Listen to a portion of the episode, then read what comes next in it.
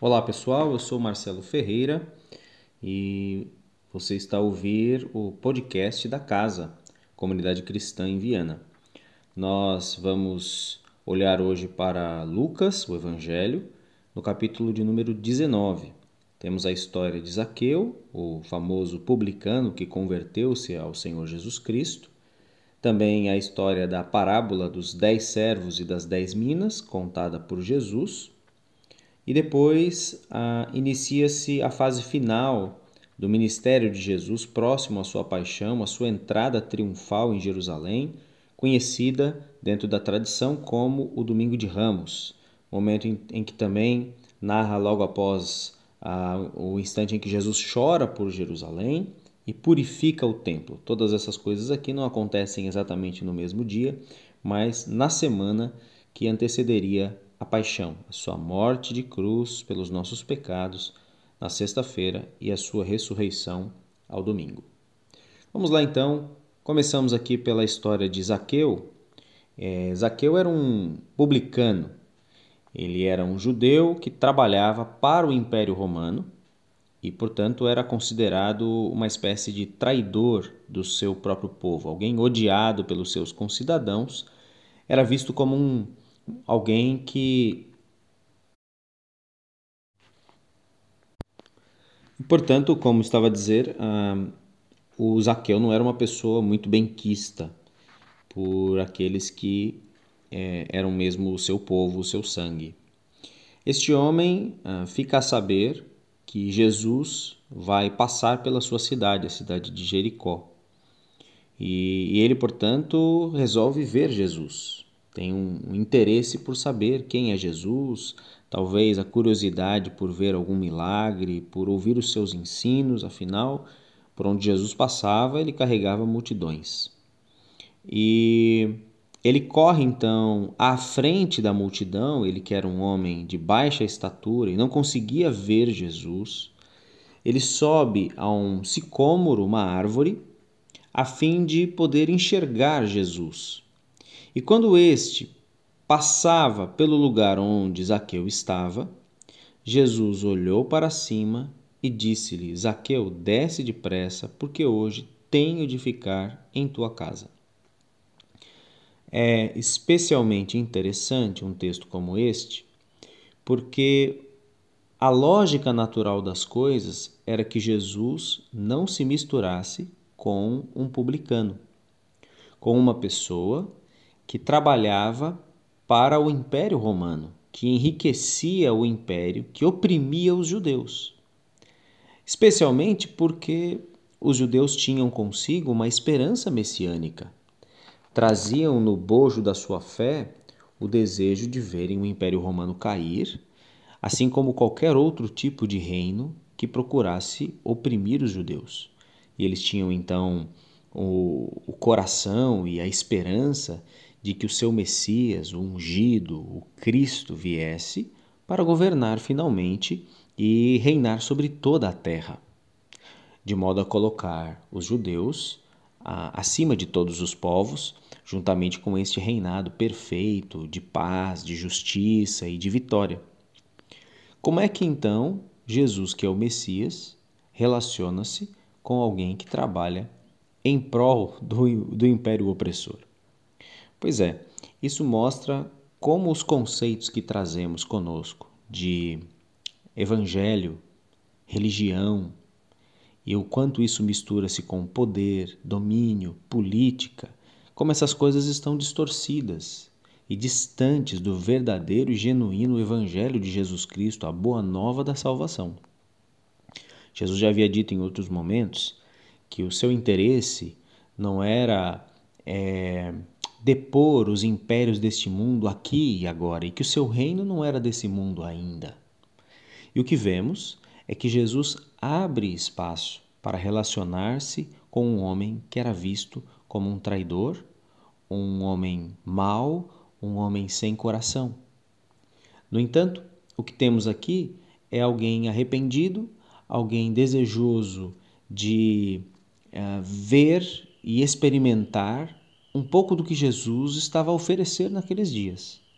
Esse homem recebe Jesus na sua casa, desce rapidamente daquela árvore e recebe Jesus em sua casa e vence todas as críticas que estão ao seu redor.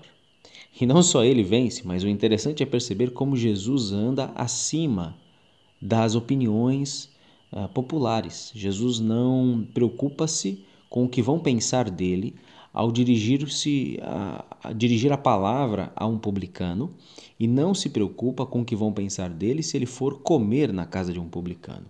E é preciso lembrar que alimentar-se na casa de alguém, na visão judaica da vida, era partilhar vida, era concordar com aquela pessoa, era comungar, era ter comunhão com aquela pessoa. E portanto, Jesus não tem medo nem vergonha, nem está demasiadamente preocupado com o que pensam dele, mas está ali é, na certeza de que ele tinha uma missão divina que tinha endereço certo, morada certa, que era o coração de Zaqueu. Ele diz: Eu tenho de ficar na tua casa. Jesus estava certo sobre a missão que tinha para alcançar o coração desse homem. Esse homem, então, ah, recebe Jesus. Ah, Jesus é muito criticado e dizem que ele foi ser hóspede de um homem pecador. No entanto, Zaqueu levanta-se e diz o seguinte ao Senhor Jesus: Vê, Senhor, eu daria aos pobres metade dos meus bens. E se eu prejudiquei alguém em alguma coisa, eu lhe restituirei quatro vezes mais. Portanto, é, é curiosa a, a sinalização da conversão deste homem, porque Jesus vai dizer: Hoje a salvação chegou a esta casa, pois este homem também é filho de Abraão.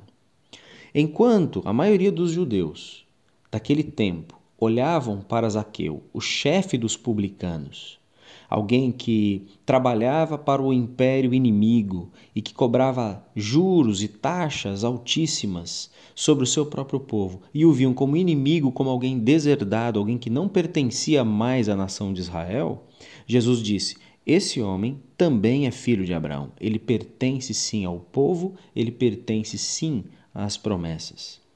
E o sinal de que esse homem uh, converteu-se ao Senhor, veio a Cristo, veio de uma maneira inusitada para nós hoje. Foi na, na decisão de restituir em quatro vezes mais aqueles que por acaso ele tivesse uh, feito um mal, tivesse prejudicado financeiramente alguém, e de doar metade dos seus bens aos pobres. Ou seja, a conversão de Zaqueu não foi algo emocional simplesmente, ele chorou, levantou, levantou a mão num culto ou algo assim. Não, ele tomou uma decisão que era de dar uma volta de 180 graus na direção da sua vida.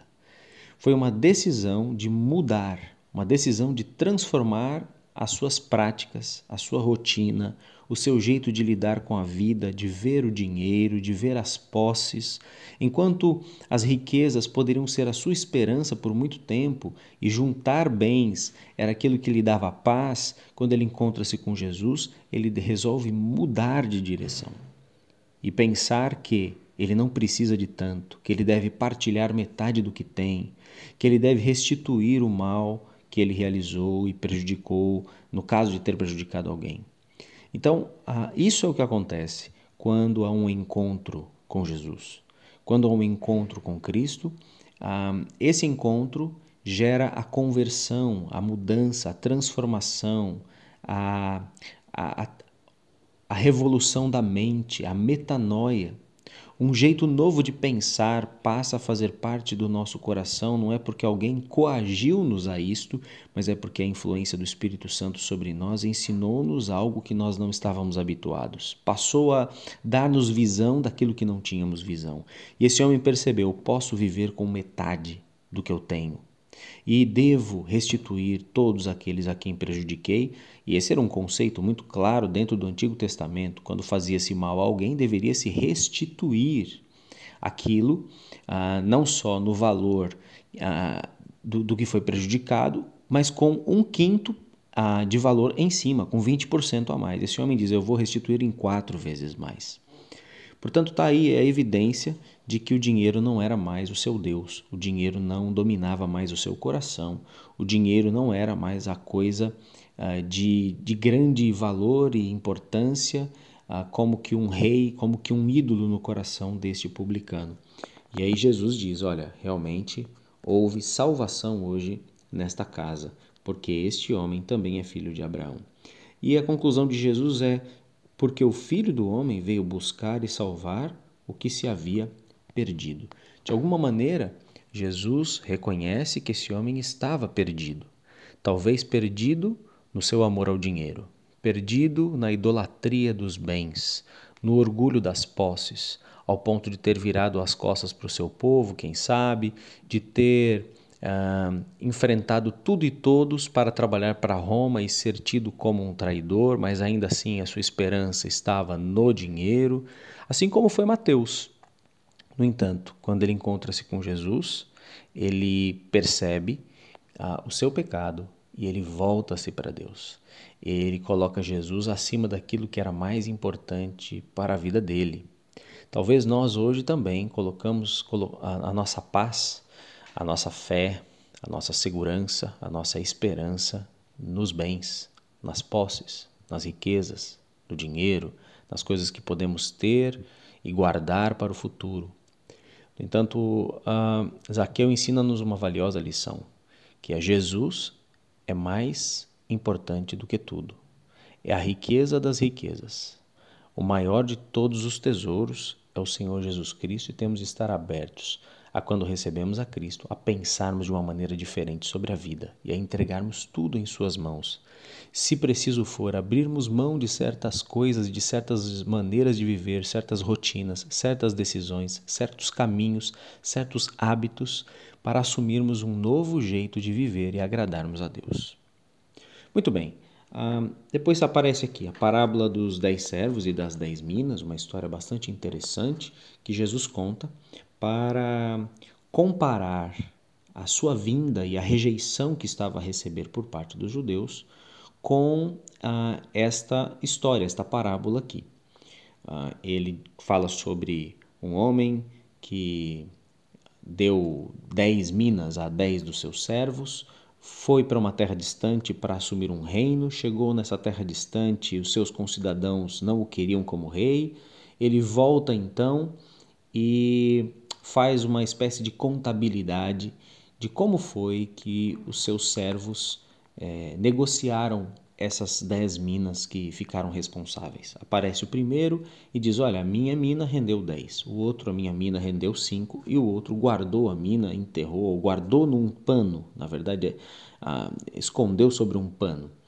E, e, então Jesus diz: Olha, você que recebeu a, uma mina e multiplicou-a em dez, vais ter autoridade sobre dez cidades, porque foste fiel no pouco. Então, o resultado da fidelidade naquela única mina foi recompensá-lo com autoridade sobre dez cidades. Então, qual a importância da fidelidade a Deus no pouco que recebemos de Suas mãos? Desde quando nascemos, também recebemos uh, recursos, dons, capacidades, talentos, coisas para desenvolvermos na vida. E devemos fazer isso em face de que um dia vamos ver o Senhor. Vamos responder a Ele e apresentar os resultados daquilo que recebemos. Esse homem, com uma mentalidade positiva em relação ao seu Senhor, com uma fé aberta, negociou livremente, transformou aquele um em dez foi fiel, foi responsável e, por causa dessa fidelidade, adquiriu autoridade sobre dez cidades. Enquanto isso, o que multiplicou a sua mina em cinco também recebeu autoridade sobre cinco cidades. Enquanto que aquele que teve medo do seu senhor, que guardou a mina num pano, que não negociou e nem pôs no banco para render juros, ah, ele disse o seguinte: Eu tive medo de ti, porque és homem severo, tomas o que não deste e colhes o que não semeaste. O Senhor vai dizer a este servo: servo mau, pela tua boca te julgarei. Então, olha que interessante: o conceito deste servo mau que guardou a mina num pano, a mentalidade dele o paralisou. Ele teve uma visão pessimista do seu Senhor uma visão negativa, de severidade apenas do seu Senhor, e, portanto, ficou paralisado, não conseguiu andar à frente, não conseguiu negociar aquela mina, ter a sensação de liberdade, de que aquilo que ele faria seria abençoado, seria aprovado e que ele poderia transformar aquela mina em muitas outras. Mas o seu conceito fechado de severidade, de juízo, legalista, de apenas proibições, de castigo, deu-lhe um, um, uma atitude paralisante para com as oportunidades que lhe apareceram na mão. Enquanto isto, aquele que teve uma fé mais aberta, que foi mais positivo na visão de quem era o seu Senhor, ele produziu muito mais. É? Ah, é, essa é uma, uma parábola bastante interessante que chama-nos à fidelidade e que revela que Jesus tinha consciência que ele estava a ser negado, ele estava a ser rejeitado. E ele vai dizer que, ao fim da parábola, quanto, porém, aos meus inimigos, que não quiseram que eu reinasse sobre eles, trazei-os aqui e matai-os na minha frente. Então, essa parábola toda, ela aponta para a soberania, o senhorio, a autoridade do Senhor Jesus, que está a lidar com pessoas que fecharam o coração para ele que o rejeitam, que o odeiam, que são seus inimigos e que, portanto, não devolvem a ele aquilo que lhe é devido e aquilo que ele merece. Um coração quebrantado, uma vida dedicada e uma vida que produz fruto, uma vida que produz riquezas eternas, riquezas do reino dos céus. Depois Jesus vai para Jerusalém e narra-se aqui aquela entrada triunfal muito importante na narrativa dos evangelhos. Temos essa história narrada por todos os evangelistas: Mateus, Marcos, Lucas e João. Jesus pede para que os discípulos vão à frente e, num povoado, peçam que desamarrem um jumentinho sobre o qual ninguém jamais havia montado. E se alguém perguntasse o que, que, que aqueles homens estavam a fazer, era para responder: o mestre precisa dele. E eles partiram, encontraram tudo como o Senhor os havia dito, ah, desamarraram o jumentinho. Alguém lhes perguntou por que desamarrar o jumentinho e eles responderam: o mestre precisa dele, ou seja, o mestre tinha um plano por meio dele. E qual era esse plano? Era cumprir as profecias do Antigo Testamento. Quando nós chegamos em Zacarias capítulo 9, verso 9, fala lá: Eis que o teu rei vem montado sobre um jumento, um jumentinho, filho da jumenta. Então Jesus precisava desse jumento para cumprir as profecias da redenção, aquilo que já estava prescrito a respeito dele próprio. E Jesus então entra na cidade, ah, montado no jumento, enquanto ele passava, outros estendiam seus mantos pelo caminho. Perto da descida do Monte das Oliveiras, toda a multidão de discípulos alegrava-se muito, começaram a louvar a Deus em alta voz por todos os milagres que haviam visto das mãos do Senhor Jesus e começavam a dizer: Bendito o Rei que vem em nome do Senhor, paz no céu e glória nas alturas. Aqui também está um canto profético que está localizado em Salmo, Salmo de número 118, a partir do verso 24, 25, vai chegar ali no 26 e dizer: Bendito o Rei que vem em nome do Senhor. Um salmo que tem trechos messiânicos que apontam para o Messias. Então Jesus estava a cumprir aqui profecias ah, do Antigo Testamento que falavam a respeito dele. E então ah, alguns fariseus dentre a multidão disseram-lhe, Mestre, repreende os teus discípulos. Mas ele lhes respondeu, Eu vos digo que se estes se calarem, as próprias pedras clamarão. Então aqui também há uma palavra é, dura e que remete às profecias do Antigo Testamento também. No livro de Abacuque, quando Deus ali uh, vai exortar o seu povo e os seus líderes pela idolatria, por todo o mal que cometeram diante da sua face ao quebrarem a lei de Moisés, Deus diz que estava a ver tudo uh, e que as pedras do templo clamariam contra os maus, contra os injustos e orgulhosos, que não colocaram sua fé em Deus, mas acreditaram na sua arrogância.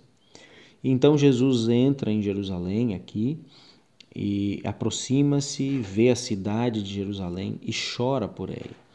um, um trecho que mostra a grande compaixão do Senhor, um trecho também é, profético, em que Jesus percebe aquilo que vai acontecer com a cidade de Jerusalém, que de fato aconteceu no ano 70 da nossa era, quando Jerusalém foi sitiada, queimada e destruída completamente sob o general Tito, o comando de general Tito.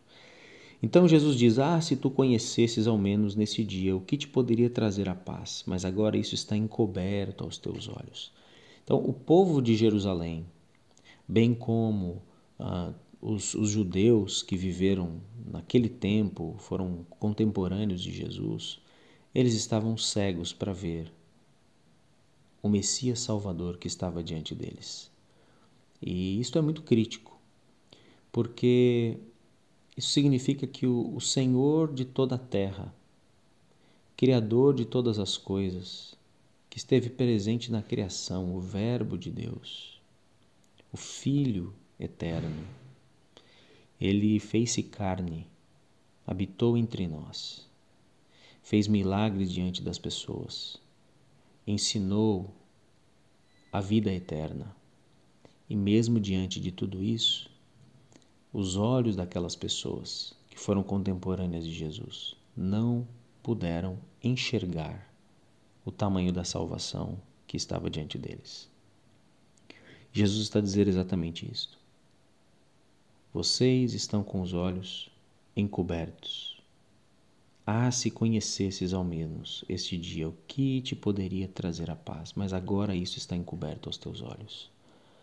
Quando Jesus ressuscitou dos mortos, ele teve de abrir os olhos dos discípulos para esses reconhecerem que era ele mesmo que ali estava. Abriu os olhos dos discípulos para que eles pudessem compreender as Escrituras e o que as Escrituras diziam sobre o Messias na caminhada de Emaús e logo depois, quando ele encontra-se com um jantar com os demais discípulos que estavam escondidos. Será que nós hoje também não precisamos que Jesus abra os nossos olhos?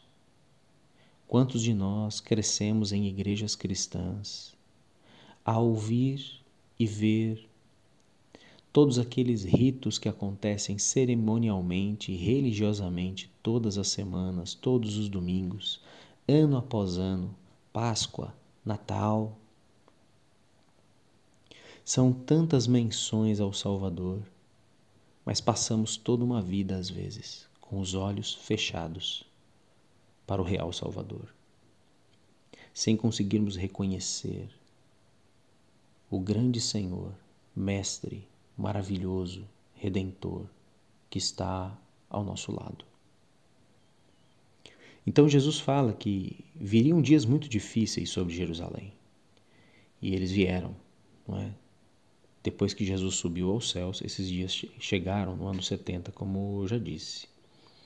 E Jesus fala assim: E não deixarão em ti pedra sobre pedra, pois não reconheceste o tempo em que foste visitada. Então, há sofrimentos que passamos na vida que é justamente pelo facto de que não reconhecemos o tempo da graça de Deus e as oportunidades que Deus entregou-nos num determinado período da vida. Temos de tomar o cuidado para não perdermos o comboio da graça, o comboio da redenção, o comboio da história divina, que às vezes passa diante de nós, convida-nos a entrar e nós não percebemos e deixamos passar esse comboio. E porque deixamos passar, sofremos depois porque não reconhecemos o tempo da visitação de Deus. Então, olha para a tua vida e verifica se Deus não está a visitar-te, não está a falar coisas contigo, não está a chamar-te para o arrependimento, para ires mais fundo com Ele, para andarmos uma milha diferente, para viveres um, uma situação completamente nova na Sua presença para que tu deixes os teus pecados de uma vez por todas, os teus vícios, os teus maus hábitos, deixes uma vida egoísta voltada para ti próprio e comeces a viver uma vida nova na presença de Deus. O Senhor está a convidar-te, o Senhor está a clamar, as pedras clama, clamarão a chamar-te para isto. No entanto, se tu perderes esta oportunidade e não reconheceres o tempo em que foste visitado, poderá vir aí então um tempo de real sofrimento. Por fim, Jesus, tomado da sua autoridade espiritual dada pelo Pai, ele entra no templo e começa a expulsar os vendilhões que lá estavam. Ah, e diz a eles: Está escrito: A minha casa será casa de oração, vós, porém, a transformastes em antro de assaltantes. Aqui, Jesus é, repete a profecia que está lá em Isaías, capítulo 56, sobre a casa de Deus. Então, a casa de Deus, que era um lugar de oração, havia se transformado num lugar de comércio, onde os principais líderes religiosos, sacerdotes, estavam todos comprados pela corrupção, na forma de vender os animais para os sacrifícios e tudo ali é, havia ganância, um interesse por enriquecimento, havia um processo ilícito de abuso da fé do povo. Infelizmente, o cristianismo também vive a mesma coisa.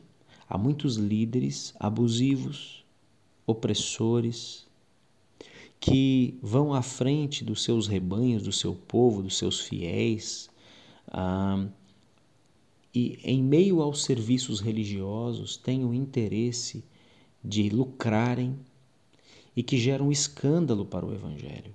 E Jesus foi contra isto, assim como nós temos de ser contra isso. Infelizmente, essas pessoas são às vezes o maior tropeço para que alguém achegue-se a Jesus Cristo verdadeiramente. Porque uma pessoa diz: Eu não vou para a religião, eu não acredito em religião, eu não acredito em igreja, por causa de líderes que abusam do poder e que pegam o dinheiro das pessoas e fazem disso um verdadeiro negócio para encher os seus próprios cofres, os seus próprios bolsos.